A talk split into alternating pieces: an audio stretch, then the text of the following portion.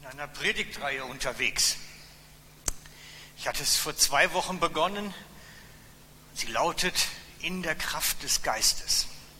Ich hatte vor zwei Wochen euch aufgezeigt, am Anfang schon gleich, wie essentiell wichtig es ist, dass wir lernen, in der Kraft des Geistes unterwegs zu sein. Und weil ich weiß, da gibt es nicht so schrecklich viele Bücher drüber und da gibt es nicht so schrecklich viele YouTube-Videos drüber, habe ich gesagt, das ist wichtig für uns. Wir sind der Pfingstgemeint. Wir müssen das wissen, wie man in der Kraft des Geistes unterwegs ist. Heute starte ich wieder mit einer Mentimeter-Frage. Ihr braucht euer Natel gleich mal raus. Ich hoffe, ihr kriegt das inzwischen, habt geübt und kriegt das gut hin. Nein, den Ton braucht er nicht zwangsläufig dafür. Ne? Also, ich gebe euch jetzt gleich mal den, den QR-Code. Da haben wir, da ist er. Die Frage lautet folgendermaßen, Maßen. Wie sicher bist du am Ende deines Lebens bei Jesus anzukommen? Wie sicher bist du dir? Und ich hatte schon erzählt letztes Mal, dass es so ein bisschen auch diese Fragen sind für mich auch ein wenig, um zu spüren, wo ihr steht, was Gemeinde empfindet. Und selbstverständlich dürft ihr auch digital mitmachen, wenn ihr daheim seid, dürft euch genauso beteiligen. Es sollte der QR-Code auch über den Video zu lesen sein. Die Leute von der Empore können meistens den QR-Code auf der Seite besser bekommen. Manchmal. Je nachdem. Also, wie sicher bist du am Ende deines Lebens bei Jesus anzukommen? Und dann haben wir gesagt, so prozentual. 20 Prozent sicher, 40 Prozent sicher, 60, 80, 100 Prozent. Vielleicht gibt es auch einen, der sagt, ich bin 300 Prozent sicher. Die habe ich jetzt nicht eingegeben. Genau. Warum die Frage? Wir werden heute entdecken, dass für unsere letzte Reise es essentiell ist, mit dem Heiligen Geist erfüllt zu sein. Es ist essentiell. Du wirst deine letzte Reise in den Himmel nicht antreten können ohne den Heiligen Geist. Es ist nicht möglich. Und es passt zu unserer Themenreihe, in der Kraft des Geistes unterwegs zu sein, auf der letzten Reise nach Eden auf der letzten Reise nach Eden. Und ich hatte die Frage gestellt, um einfach herauszufinden, ja, wie sicher bist du dir und wo muss ich vielleicht noch ein bisschen Öl ins Feuer gießen, damit du ganz sicher bist. Genau. Wollen wir mal gucken, was ihr so eingegeben habt. Ich hoffe, wir kriegen die Auswertung auch gleich fertig. So, einmal aktualisiere. Oh, Potz. Hey, wow, cool kann aufhören zu predigen, wir können weiter worshipen. cool. Hätte ich jetzt nicht gedacht. Super, ja, und es geht sogar noch weiter. Hey, da kommen noch ein paar. Klasse. Wir lassen das einen Moment mal stehen. Also, toll macht ihr mit. Ich möchte noch mal zwei Schritte zurücktreten zur Predigt von vor zwei Wochen. Und vor zwei Wochen habe ich euch erzählt von Tante Bertha. Habe gesagt, ich kenne keine Bertha, also nehmen wir Bertha. Prompt schreibt mir jemand oder ruft mich an und sagt, ich habe aber eine Bertha, das war meine Tante. Also, sorry, möglicherweise hat jemand einen Verwandten, der heißt Bertha, aber es soll keine Ähnlichkeiten vorhanden sein. Genau, und ich hatte euch erzählt, wenn das jetzt so der Mensch ist, im Fleisch, so wie er hier steht, gibt es dazu einen inneren Menschen. Das ist das, was Paulus schreibt. Es gibt dazu einen inneren Menschen, den haben wir dann rot gemalt letztes Mal auch schon. Kann natürlich auch sagen, es ist nur das Herz, aber vielleicht füllt er auch mehr aus. Oder es ist nur das Hirn. Kann auch sein, weiß ich nicht. Und wenn der Mensch stirbt, dann stirbt diese äußere Hülle. Der innere bleibt erhalten. Und Paulus nennt das sogar im Römer, stimmt nicht, im Korintherbrief, eine Gefangenschaft. Wir sind gefangen im Fleische. Wir sind wie eingeschlossen da drin. Und er sagt, wer erlöst mich von meinem bescheuerten Fleisch, was mich nur ärgert? Wer erlöst mich davon? Ich will frei sein endlich. Genau. Und das werden wir heute uns mal ein bisschen vertiefend anschauen, weil ich glaube, dieser Punkt ist wichtig. Es hatte mir jemand geschrieben nachher, einer von unseren Internetzuschauern, ähm, das wäre zu kompliziert und zu schnell gegangen. Und das ist natürlich so, wenn ich nicht regelmäßig in der Bibel lese und noch nicht lang dabei bin, dann ist das kompliziert. Das stimme ich zu. Also vertiefen wir das heute nochmal. Ich halte das für ganz wichtig. Also, wenn du zuschaust, ich nenne jetzt nicht den Namen, das ist jetzt speziell für dich auch, dass wir das nochmal vertiefen. Erstens, das hier ist eine Wahrheit des Christentums von Anbeginn an. Zweitens, das ist etwas, was die Wissenschaft inzwischen auch untersucht und festgestellt hat. Es ist nichts Neues. Und ich habe so einen wissenschaftlichen Bericht als Video für euch. Und diesen Video, ich hoffe es gelingt alles, möchte ich euch zeigen.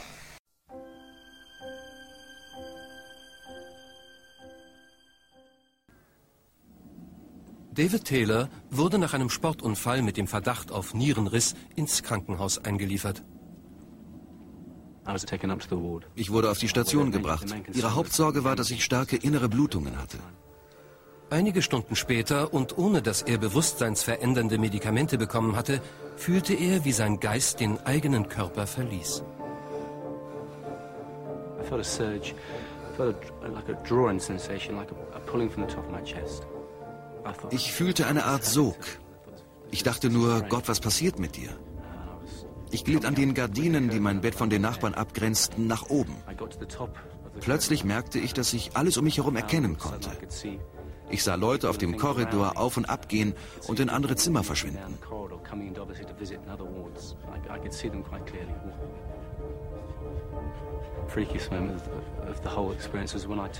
Der verrückteste Moment jedoch war, als ich mich umdrehte und mich selbst im Bett liegen sah. Ich konnte nur meine Umrisse erkennen, ansonsten war da nur ein verschwommenes graues Etwas.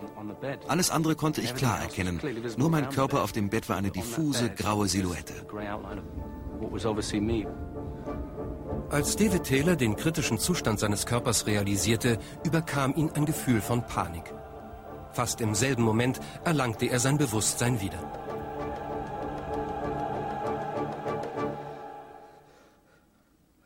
Was?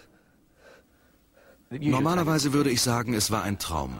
Aber mein Erlebnis an jenem Tag war ganz bestimmt kein Traum.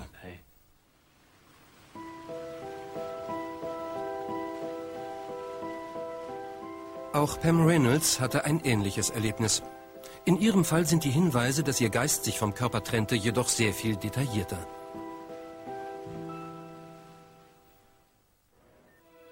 Vor acht Jahren unterzog sie sich aufgrund eines Blutgerinnsels im Gehirn einer schweren Operation. Ihre Körpertemperatur wurde auf 10 Grad abgesenkt, ihr Herzschlag gestoppt und das Blutgerinnsel aus dem Gehirn entfernt. Sie erreichte ein Stadium, an dem keine Gehirnströme mehr gemessen werden konnten. Sie war nach medizinischen Gesichtspunkten dem Tod so nah wie irgend möglich. In dieser Verfassung wurde ihr plötzlich bewusst, was um sie herum geschah.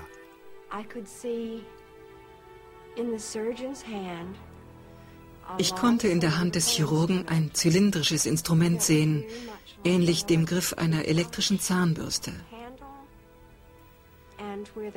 Dort, wo normalerweise die Zahnbürste sitzt, war eine Art Bohrer. Er hielt es wie ein Schreibgerät, wie einen Füller.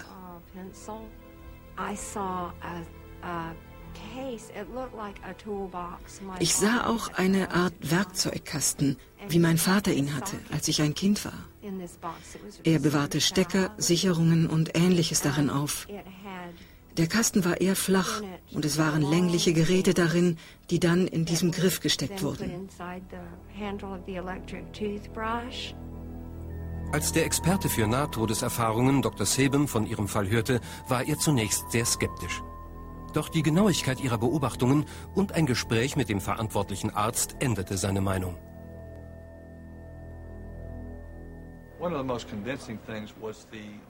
Was mich am meisten überzeugte, war ihre Beschreibung der Knochensäge als elektrische Zahnbürste.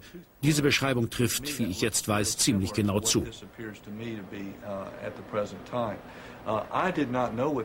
Ich wusste zunächst nicht einmal, wie so eine Säge aussieht. Also besorgte ich mir ein Foto der Säge vom Hersteller. Meiner Ansicht nach ist Ihre Beschreibung ziemlich genau.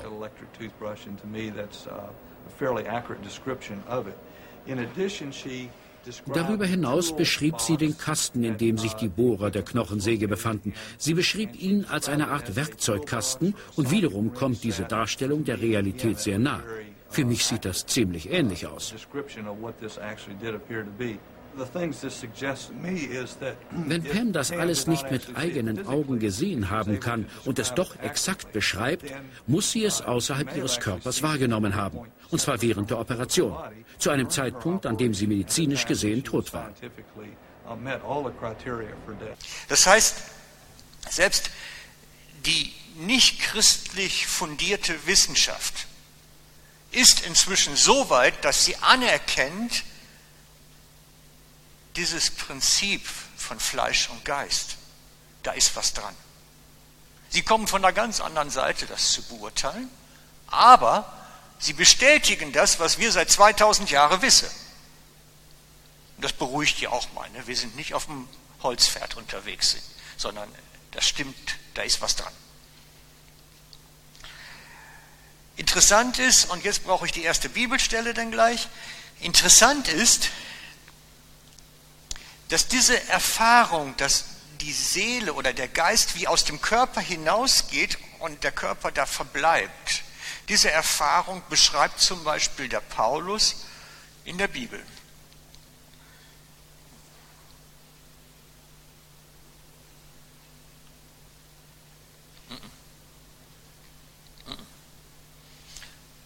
Sorry, dann habe ich einen Schreibfehler drin. Zweite Korinther. Ich lese es vor. Es ist mein Fehler. 2. Korinther 12. Da schreibt Paulus, ich kenne einen Menschen, der mit Christus eng verbunden ist. Vor 14 Jahren wurde er in den dritten Himmel entrückt. Gott allein weiß, ob dieser Mensch leibhaftig oder mit seinem Geist dort war. Wenn ich auch nicht verstehe, ob er sich dabei in dem Körper befand oder außerhalb davon, das weiß allein Gott. Er wurde ins Paradies versetzt und hat dort Worte gehört, die von Menschen unaussprechlich sind. Paulus schreibt hier von sich selber. Paulus schreibt von sich selber und er schreibt, wie er außerhalb des Körpers in den Himmel entrückt wurde. Wie er außerhalb des Körpers plötzlich himmlischen Örter hat sehen können und gehört hat, was dort passiert. Das heißt, das, was die Wissenschaft auf der einen Seite feststellt, Leute können scheinbar, wenn sie versterben, ihren eigenen Körper sehen, schreibt Paulus auch hier, wie er außerhalb des Körpers in den Himmel sogar entrückt wurde und dort Dinge gehört und gesehen hat. Genau.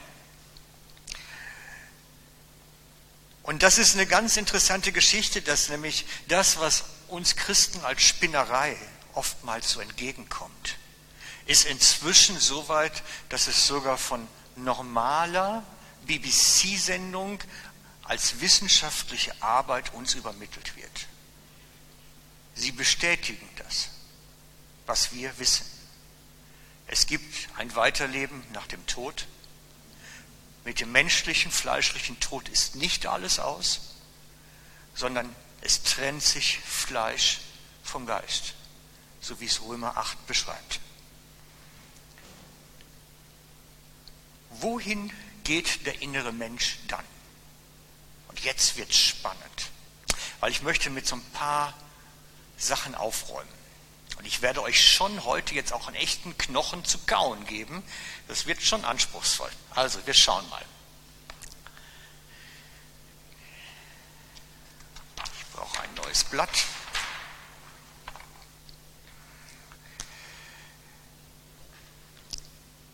Ich male jetzt mal die Erde, den Globus. Nicht besonders schön, ein paar Kontinente drauf, Wasser viel und so weiter. Ein Globus. Denkt es euch zumindest, wenn ihr es euch nicht vorstellen könnt. Das ist die Welt, in der wir leben. Unser Gebäude hier steht da drauf. Wir sitzen auf dem Globus. Das ist die Welt, in der wir leben. Und wir wissen, es gibt parallel dazu eine unsichtbare Welt. Die ist aber ein Teil von uns. Die ist unter uns. Die unsichtbare Welt ist ein Teil von uns, ist unter uns. Und in ganz seltenen Momenten können wir manchmal wie so ein Glimps, ein, ein, einen Blick werfen und plötzlich eine Ahnung bekommen, dass da noch viel mehr um ist, als wir uns vorstellen können. Könnt ihr mir soweit folgen? Ist das oder war das zu kompliziert? Einmal kurz nicken, ja, ist lieb von euch, danke. Ich weiß, ihr lebt noch. Okay. Ähm, in diesem unsichtbaren Bereich, der unterscheidet sich durch ein elementares Merkmal. Und das beschreibt Paulus so wunderbar. Er sagt, in diesem roten Bereich der unsichtbaren Welt gibt es keine Zeit. Alles, was sichtbar ist, ist zeitlich und alles, was unsichtbar ist, ohne Zeit. Der Zeitfaktor macht den Hauptunterschied. Wären wir außerhalb des sterblichen Körpers, könnten wir die unsichtbare Welt sehen. Aber da wir in diesem Körper, dem sterbenden, verfallenen Körper eingeschlossen sind, deswegen können wir die nicht sehen.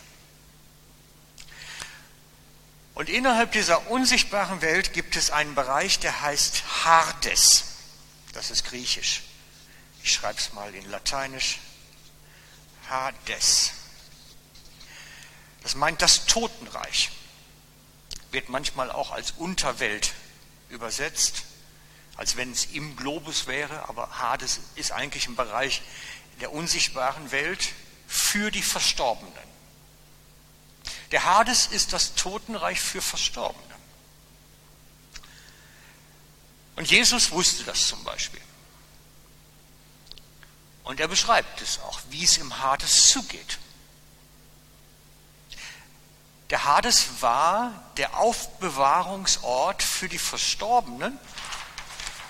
Also, wenn Tante Bertha ihren Körper verlässt, geht sie in den Hades, Totenreich.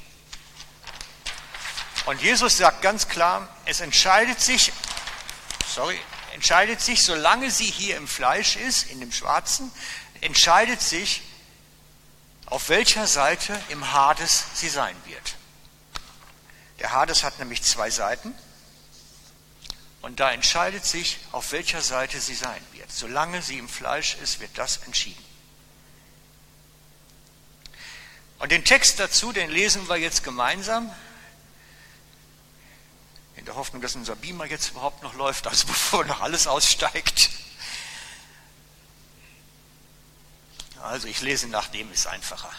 Da lebte einmal ein reicher Mann, erzählte Jesus, er war immer sehr vornehm gekleidet und konnte sich Tag für Tag jeden Luxus leisten. Vor dem Portal seines Hauses aber lag Lazarus, bettelarm und schwerkrank. Sein Körper war über und über mit Geschwüren bedeckt. Während er dort um die Abfälle aus der Küche bettelte, kamen die Hunde und beleckten seine offenen Wunden. Lazarus starb und die Engel brachten ihn in den Himmel.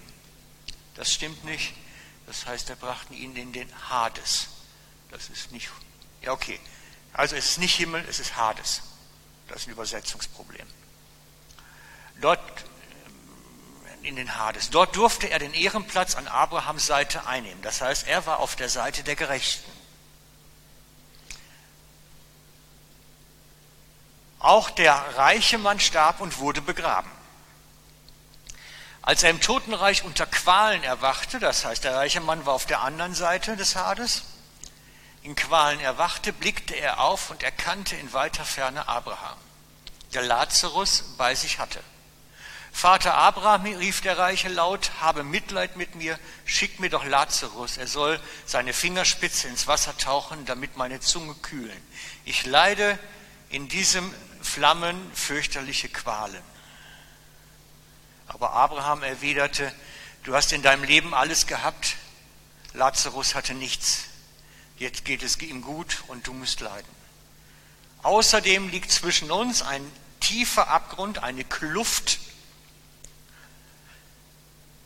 Niemand kann von der einen Seite zur anderen kommen, selbst wenn er wollte. Vater Abraham bat jetzt der Reiche, dann schick Lazarus doch wenigstens in das Haus meines Vaters zu meinen fünf Brüdern. Er soll sie warnen, damit sie nach ihrem Tod nicht auch an diesen qualvollen Ort kommen. Aber Abraham entgegnete, deine Brüder sollen auf das hören, was sie bei Mose und den Propheten lesen können. Der Reiche widersprach, nein, Vater Abraham, erst wenn einer von den Toten zu ihnen käme, würden sie ihr Leben ändern. Doch Abraham blieb dabei, wenn sie nicht auf Mose und die Propheten hören, werden sie sich auch nicht überzeugen lassen, wenn einer von den Toten aufersteht. Jesus beschreibt den Hades. Und er beschreibt, wie Lazarus und der reiche Mann ohne ihren fleischlichen Körper dort hineinkommen. Und diese Geschichte wird nicht als Gleichnis gewertet bei den Theologen, sondern es ist eine Erzählung, ein Bericht. Erstaunlicherweise. Wenn es irgendwo in den Gleichnissen einsortiert ist, ist nicht korrekt. Und Jesus beschreibt eigentlich dort den Hades, die unsichtbare Welt, wo sich Verstorbene aufhalten. Und wir können aus dieser Geschichte von ihm essentielle Lektionen bekommen, wie es ist, ohne wie es ist, ohne dem Fleisch zu sein. Erzählt er eine ganze Menge drüber. Lassen wir das mal. Erstens, die Verstorbenen können sehen und nicht nur das, sie können sich erkennen. Das heißt, es hat eine äußere Gestalt. Es hat eine Gestalt, die erkenntlich ist untereinander. Wie das aussieht, weiß ich nicht. Aber es, sie sind erkenntlich und können sich erkennen. Das ist eine wichtige Lektion für uns. Wir sind, wenn wir versterben, nicht einfach nur ein Windhauch, nicht eine Wolke am Himmel, sondern wir sind immer noch wer. Wir behalten Aussehen. Ich weiß nicht, ob ich dann immer noch einen Ranzen habe oder ob ich dann schlank bin endlich mal. Kann ich euch nicht sagen. Ich weiß auch nicht, welches Alter ich dann habe. Aber wenn wir uns dort wieder treffen, werden wir uns erkennen können. Das ist eine wichtige Lektion, die Jesus dort erzählt. Beide, Lazarus und der reiche Mann, haben nach ihrem Ableben auf Erden ihre Identität behalten. Es ist immer noch der Lazarus und es ist immer noch der reiche Mann. Sie sind nicht plötzlich jetzt die Nummer 5700 oder die Nummer 32300, sondern sie sind immer noch wer. Und dieses Wer sie sind hat auf Erden gestartet und endet nicht. Und endet nicht. Sie haben ihre Identität behalten. Und mehr noch. Und mehr noch. Denn beide haben ihre Erinnerungen auch noch. Der reiche Mann kann sich erinnern, dass er Brüder hat auf der Erde, die noch leben. Ganz klar. Das heißt, seine Erinnerung steht noch. Und er weiß auch, dass Lazarus vor seinem Haus gelegen hat. Da kann er sich auch dran erinnern. Er kann sich erinnern, wo er herkommt und mit wem er zu tun hatte. Das heißt, die Erinnerung funktioniert. Mir hat dann jemand an der Stelle mal gesagt, das ist doch ein Horror. Stell dir mal vor, jemand hat einen Krieg erlebt, verstirbt im Krieg und er nimmt seine ganze Erinnerung mit. Ja und nein. Er nimmt seine Erinnerung mit, aber sie wird nicht mehr schmerzen. Wir werden geheilt an unserer Seele. Wir haben unsere Erinnerung, aber wir werden in den Erinnerungen auch geheilt. Das ist das, was passieren wird. Die Heilungskraft Gottes im Himmel geht auch, gilt für die Seele. Wir behalten die Erinnerung, aber wir werden geheilt an den Erinnerungen.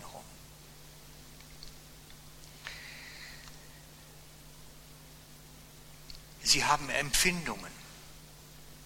Ich weiß nicht, wie das geht, ohne Körper, ohne Fleisch Empfindungen zu haben. Aber der reiche Mann oder der, wie er dann auch immer hieß, empfindet Qualen. Feuerqualen. Ich weiß nicht, wie das geht, ohne Körperqualen empfinden. Während gleichzeitig Lazarus im Schoß des Mannes, des, des Abrahams, dort Ruhe empfindet, Frieden empfindet, Gelassenheit. Ihm geht's gut. Das ist der Schoß Abrahams. Der Schoß Abrahams ist der Ort, wo man einfach sein kann. Sie empfinden. Und an dem reichen Mann sehen wir noch etwas ganz Besonderes. Der reiche Mann hat seinen Charakter behalten. Und das finde ich erschreckend. Der hat seinen Charakter behalten. Wenn wir genau nämlich hinschauen, erkennen wir, er realisiert, wo er ist. Er erinnert sich an seine Familiensituation, an Lazarus. Und jetzt will er, dass alle Welt es erfährt. Kommt bloß nicht hierhin. Nee, meine Brüder, der Rest interessiert mich. Meine Familie. Und Familie gilt ja alles in der Kultur. Er ist immer noch dieser, für mich muss es stimmen. Für mich und die, die zu mir gehören. Da muss es passen. Er hat nicht im Sinn, sein Volk zu warnen und darüber hinaus. Geht in alle Welt und erzählt es den Leuten, das geht nicht, achtet darauf. Nein, er will seine fünf Brüder warnen. Und der Rest interessiert ihn nicht. Und auch Charaktergeschichte, schickt doch mal den Lazarus dahin. So wie man früher den Diener dann schickte, hol doch mal den Wein. So befiehlt er wiederum und sagt, komm, schick doch mal den Lazarus, der soll da mal hingehen und das Ganze jetzt in Ordnung bringen. Er hat immer noch sein Grind, sein, sein Herz. Es ist noch geblieben. Und darum ist für mich so wichtig, den Charakter, den wir hier auf Erden entfalten, mit Gott, mit ihm in seiner Gegenwart, mit dem Heiligen Geist, den Charakter, den wir hier entfalten, der hängt uns an. Der hängt uns an. Den nehmen wir mit. Und darum ist es so wichtig, auf unser eigenes Herz zu achten. Wo stehe ich eigentlich? Ist das gut? Ist das erneuert? Ist aus meinem steinernen Herzen fleischernes Herz geworden? So dieses reflektier dich selber ist eine wichtige Frage an der Stelle, denn wir nehmen davon etwas mit. Wir nehmen davon mit. Das heißt, wir können sehen, wir sind nicht im Himmel einmal ohne den Körper einfach eine Wolke, sondern wir sind immer noch wir. Nur halt ohne Fleisch. Wir sind immer noch wir. Darum ist vieles von dem, was wir hier erleben, mit der Ewigkeit verbunden. Es ist für die Ewigkeit. So wie wir uns ja auch hier wieder treffen.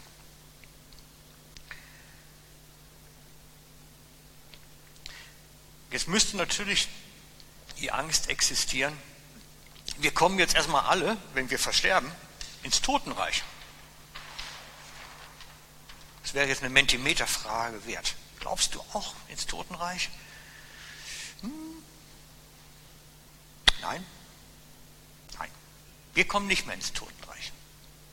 Das Totenreich ist jetzt leer. Der Hades ist leer. Sagt die Schrift sagt die Schrift. Das Totenreich ist leer, weil Jesus ist nach seiner Kreuzigung für drei Tage hinabgestiegen in das Reich des Toten, um Gefangene zu befreien, sagt die Schrift. Um die, die zu ihm gehören, mit ihm zu nehmen. Und seitdem, seit Golgatha gilt, wer verstirbt, ist entweder im Himmel oder auf der anderen Seite. Das ist jetzt endgültig. Hier war ein Zwischenlager bis Golgatha. Nach Golgatha gilt für uns, ich sehe den Vater an der Seite, äh, den Jesus an der Seite, rechten Seite des Vaters, so wie Stephanus es auch sagt. Wir werden gleich bei ihm sein. Es gibt kein Zwischenlager mehr. Der Hades ist leer. Der Hades ist leer. Das schauen wir uns nochmal an, nicht, dass er nachher sagt, was hat uns der Frank da für einen Unsinn erzählt. Also Epheser 4, 9, glaube ich, müsste das. Mal gucken, ob wir. Mal gucken, ob das jetzt funktioniert. Da ist Epheser 4, 9. Wir haben schon mal einen kleinen Ausschnitt gesehen. Er kommt. Darum heißt es, er ist emporgestiegen zur Höhe, hat Gefangene weggeführt und den Menschen Gaben gegeben. Das Wort aber, er ist hinaufgestiegen, bedeutet es anders, als dass er auch zuvor hinabgestiegen ist zu den Niederungen der Erde. Das ist eine ganz moderne Übersetzung. Meint aber damit in den Hades gehen. Die alte Vorstellung war im Inneren der Erde, in den Schoß der Erde. Es meint letztlich das Totenreich. Er ist hinabgestiegen in den Hades, um Gefangene zu befreien. Der Gefangene befreit ist der 2. Korinther 12, genau. Das wäre, glaube ich, der nächste, wenn du den schon vorbereitet hast. Haben wir den F? Hm, halt, Entschuldigung. Ich bin hier zu weit, glaube ich, oder? Bei mir. Matthäus 27, Entschuldigung. Matthäus 27. Also im selben Augenblick, das war der Todesaugenblick Jesu, zerriss der Vorhang im Tempel von oben bis unten entzwei, die Erde begann zu beben, die Felsen spalteten sich und die Gräber öffneten sich. Viele verstorbene Heilige wurden auferweckt, sie kamen nach der Auferstehung Jesu aus den Gräbern, gingen in die heilige Stadt und erschienen vielen. Das ist einer von diesen Bibeltexten, der äh, den meisten nicht ganz geläufig ist. Ich habe da mal eine Jugendandacht draus gemacht, äh, die Nacht der wandelnden Leichen. Kam gut an. Ja, es passt, ne? Die Gräber öffnen sich, die Leute kommen aus dem Grab raus wieder. Super. Das ist ein Horrorfilm eigentlich. Könnte Hollywood was draus machen. Das ist, das ist Golgatha, als Jesus in das Reich der Toten gegangen ist. Das ist Golgatha. Die Gräber öffnen sich, die verstorbenen Heiligen, Heiligen, seine Seite des Hades, kommen wieder heraus. Und ich denke, es steht da zwar nirgendwo, aber ich denke, mit der Himmelfahrt hat er sie mitgenommen. Vielleicht sind sie vorab gegangen, kurz nach ihm, aber im Rahmen der Himmelfahrt werden sie auch gegangen sein. Der Hades ist leer. Der Hades ist leer. Und wir werden beim Herrn sein, direkt. Der Direktflug. Will auch nicht immer umsteigen, wenn ich irgendwo hinfliegen muss. Ne? Direktflug. Das ist der Hades, nicht mehr. Keine Zwischenstation. Wer heute verstirbt, kommt direkt nach Eden. Und alles das, was wir jetzt gerade so miteinander uns angeschaut haben, habe ich jetzt noch ein Video, wenn er denn läuft. Schauen wir mal, vielleicht gelingt es ja jetzt der. Er flog niemals durch einen Tunnel, sah auch niemals ein grelles Licht. In dem Augenblick, als Dan Piper starb, ging er geradewegs zur Himmelstür. Und 90 Minuten später kam er zurück. Don Piper verstarb auf der Stelle, als ein riesiger LKW seinen kleinen Ford Escort frontal rammte. Er wurde sofort für tot erklärt. Sanitäter bargen seinen zugerichteten Leichnam in einem Sarg. Dick Angelon, ein Seelsorger, stoppte die Sanitäter und fragte, ob er für den Verstorbenen beten könnte. Ich ging zu ihnen hin und sah, wie sehr übel er zugerichtet war. Und ich legte meine Hände auf ihn und betete für ihn. Als er für ihn betete, kam ein Geräusch unter dem Sarg hervor. Don Piper war im Leben zurück. Wir begrüßen nun den Mann, der 90 Minuten im Himmel war. Don Piper, herzlichen Dank dafür, dass Sie bei uns sind. Ich war fasziniert von Ihrem Buch. Ich habe es in einem durchgelesen. Bevor wir nun die Geschichte von Ihnen sehen und erleben im Himmel kommen, möchte ich Sie uns doch bitten, wie Sie zurück ins Leben kamen. Ein Mann betete für mich. Sie sahen Dekan Decker. Er spürte den Herr, er sah den fürchterlichen Unfallort und auch mich, der ich sofort tot war. Und er bat um eine Öffnung des Sarges. Er legte seine Hände auf mich, betete für mich, weil er das spürte, dass Gott das von ihm wollte. Er war ein Fürbitter. Er war nicht besorgt wegen seiner Theologie, ob sein Handeln richtig war. Er ist ein baptistischer Geistlicher. Er macht es einfach. Er betete für mich. Alle anderen Menschen hatten auch gemerkt, dass ein Unfall war, aber wussten nicht, dass es tot war. Sie beteten ohne zu wissen, dass ich in einem Verkehrsunfall war. Dann war es einige Zeit still und 90 Minuten nachdem der Unfall geschah, sang Dekan Decker das Lied Welch ein Freund ist unser Jesus auf den Knien an meinem Sarg in der Dunkelheit. Und plötzlich habe ich dieses Lied mit ihm gesungen. Er war sehr erschrocken und überrascht weil der Verstorbene plötzlich mit ihm singt. Was haben Sie in diesen 90 Minuten erlebt? Die Wahrheit und Majestät, Glückseligkeit vom Himmel selbst. Wenn wir außerhalb des Körpers sind, ist die Gegenwart des Herrn für die, die ihn kennen und die ihn lieben. Das ist genau das, was ich erfahren habe. Ich war umgeben von Leuten, die ich kannte und geliebt habe in meinem Leben. Sie waren mir vorangegangen. Jedem einzelnen von ihnen hatte ich geistlichen Einfluss auf mein Leben. Ich war also umgeben von diesen Leuten, einigen Verwandten, einigen Freunden, einigen Lehrern, aber jeder von ihnen hatte meine Beziehung zu Jesus beeinflusst, indem sie mir von Jesus erzählten mich mit der Kirche genommen haben, indem sie mich mit geistigem Leben vorgelebt haben. Sie waren alle um mich herum, sahen wirklich gut aus. Weil, wenn sie wirklich so gut aussehen will, ist der Himmel der Platz, wo ich sein wollte. Sie waren wirklich perfekt in jeder Hinsicht, makellos. Auch ich war das. Ich meine, ich war wirklich übel zugerichtet durch den Unfall auf der Erde, aber im Himmel hatte ich keinen einzigen Kratzer an mir. Ich glaube, der Einzige im Himmel, der eine Narbe hat, ist Jesus, um zu erinnern, um die anderen zu erinnern, wie sie dorthin gekommen sind. Ich sah diese Menschen, da waren prachtvolle Tore, da waren wirklich goldene Straßen, da war unglaubliche Musik, nicht nur in Qualität, auch im Umfang. Ich habe noch nie solche Musik gehört mit meinen Sinnesorganen. Der Himmel ist die größte Realität, die ich jemals erfahren habe in meinem Leben. Wir lesen in der Bibel von prunkvollen Toren, goldenen Straßen, dass wir eine Zeit damit verbringen, den Herrn zu anbeten. Wenn Sie oftmals zu Teenager sprechen in ihrem Dienst und die denken, oh, wie kann man die ganze Zeit singen, die wahrscheinlich keine Vorstellung von ihrer Erfahrung von der Musik haben.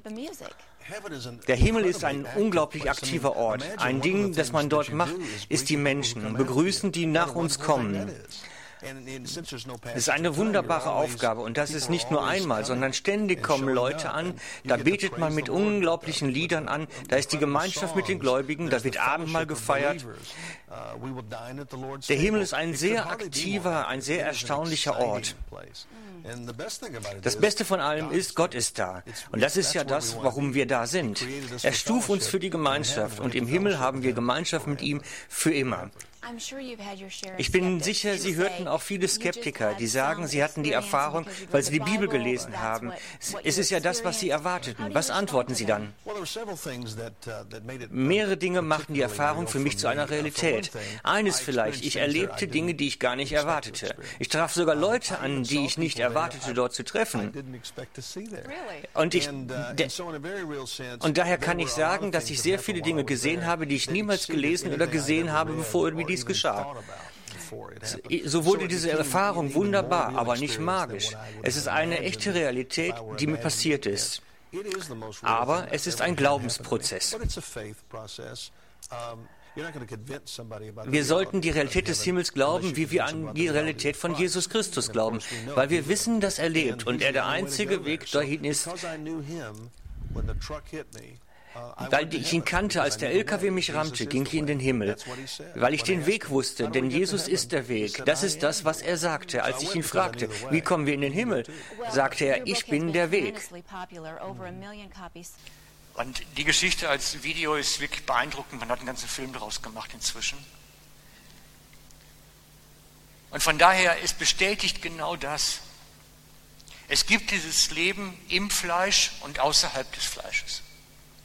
Es gibt dieses Leben, wo wir ohne diese Hülle unterwegs sind und trotzdem noch wir sind.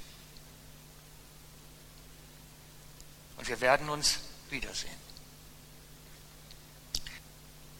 Wie kommen wir jetzt aber dahin?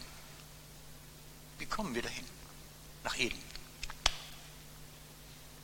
Passiert das einfach durch einen Magnetismus? Nee. Ich denke, wir kommen nach Eden, weil der Heilige Geist in uns wirksam ist. Der ist der Schlüssel. In der Kraft des Geistes nach Eden. Die Schrift sagt, dass der Geist in uns weiß, wo er hin muss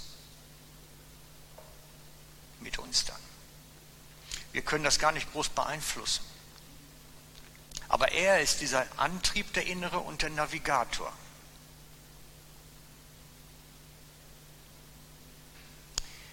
Ich habe vor einiger Zeit eine junge Frau begleitet am Sterben und bin sehr offen mit ihr gewesen, weil sie ist Christ und ich habe gedacht, sie muss wissen, was auf sie zukommt. Und ich glaube, der eindrücklichste Satz, den ich gesagt habe, war, du wirst wissen, dass du tot bist, wenn du keine Schmerzen mehr hast. Und dann beginnt die Reise. Du wirst wissen, dass du tot bist, wenn du keine Schmerzen mehr hast. Und dann beginnt die Reise. Und ganz viele beschreiben dann auch diese Reise so, dass sie an Orten, wo sie schon gewesen sind, vorbeikommen. Dass das wirklich eine Reise ist.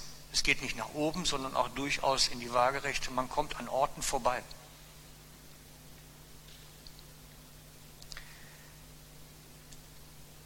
Und das ist spannend.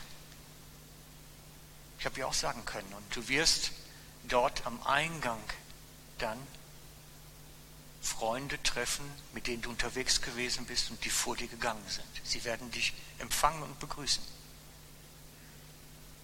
Und ist es nicht schön dann zu gehen, wenn ich weiß, das Beste kommt eigentlich noch? Wenn ich weiß, da ist was, da lohnt es sich für. Und der Schlüssel dafür ist der Heilige Geist in uns. Und darum habe ich am Anfang gefragt, bist du sicher, dass du in Eden ankommst? Weil diese Sicherheit kommt durch den Geist in uns. Der gibt mir diese innere Gewissheit. Ja, ich werde dabei sein. Ich habe da Frieden drüber. Ich habe Gelassenheit. Ich habe Ruhe. Ich weiß, ich bin dabei. Der Heilige Geist in uns wirkt dies. Der will nämlich auch nach Hause. Der will auch nach Hause. Und darum ist es so wichtig, dass wir lernen, in der Kraft des Geistes hier unterwegs zu sein, weil dann sind wir auch trainiert für den letzten Weg. Dann sind wir sicher. Wenn der Heilige Geist mich hier auf der Erde schon leitet, dann wird er mich auf dem letzten Weg auch leiten. Da kann ich mir sicher sein. Das funktioniert dann auch. Und darum ist mir diese ganze Serie auch so wichtig, dass wir lernen, hier, im Hier und Jetzt, wo wir noch im Fleisch gefangen sind, trotzdem dem Geist gemäß wandeln. Römer 8.1. Nicht dem Fleisch gemäß, wie es jeder Mensch macht, was logisch ist, was sinnvoll ist, sondern geistgemäß wandeln. Und das ist ein lebenslanger Lernprozess dran zu bleiben, sich weiterzuentwickeln. Niemand von uns ist fertig damit. Wir werden nicht fertig. Das hat kein Ende. Es gibt kein Fertig. Sondern wir lernen und lernen, vertrauter zu werden mit dem Heiligen Geist unter uns. Vertrautheit im Geist. Das ist der Schlüssel. Und ich lade euch ein, das ist wirklich eine innere Entscheidung, ich lade euch ein zu sagen, ich, ich will da weiterkommen. Ich möchte mehr mit diesem Heiligen Geist unterwegs sein. Ich möchte lernen, mich leiten zu lassen, meine Entscheidungen im Alltag davon prägen zu lassen. Ich möchte darin weiterkommen und wachsen, weil es gibt mir immer mehr Sicherheit und Bodenständigkeit und diese Sicherheit am Ende auch wirklich da anzukommen, wo ich hin will. Und ich möchte mit euch uns jetzt eine Zeit haben, wo wir uns ausstrecken zum Heiligen Geist, zu Gott, der Geist ist. Das ist Gott. Gott ist Geist. Kennt er? Johannes 4, 23. Gott ist Geist und die ihn anbeten, müssen ihn Geist und Wahrheit anbeten. Gott ist Geist. Wir strecken uns aus, Herr, komm. Seid ihr dabei? Wir machen das jetzt ganz praktisch. Ich finde das wichtig, immer solche Dinge praktisch zu machen. Ich finde das so wichtig. So. Das machen wir uns. Vater, und ich bitte dich, komme du, berühre du jetzt unsere Herzen, unsere Sinne. Herr, wir strecken uns aus zu dir, zu deinem Heiligen Geist, weil wir mehr möchten. Wir möchten ihn mehr in unserem Leben, mit ihm mehr unterwegs sein. Wir möchten vertrauter werden, vertrauter mit dir, in dem Heiligen Geist. Wir möchten uns ausstrecken, Herr, komm und erfülle uns neu. Komme du und wirke du neu. Wir sehnen uns danach, dass mehr von dir in unserem Leben sichtbar wird, erfahrbar wird, von deiner Leitung, von deinem Reden, von deinem Wirken. Komme du, Jesus berühre uns. Wir brauchen dich, Jesus. Komme du mit deinem Heiligen Geist in unser Leben hinein, mehr und mehr. Mehr und mehr.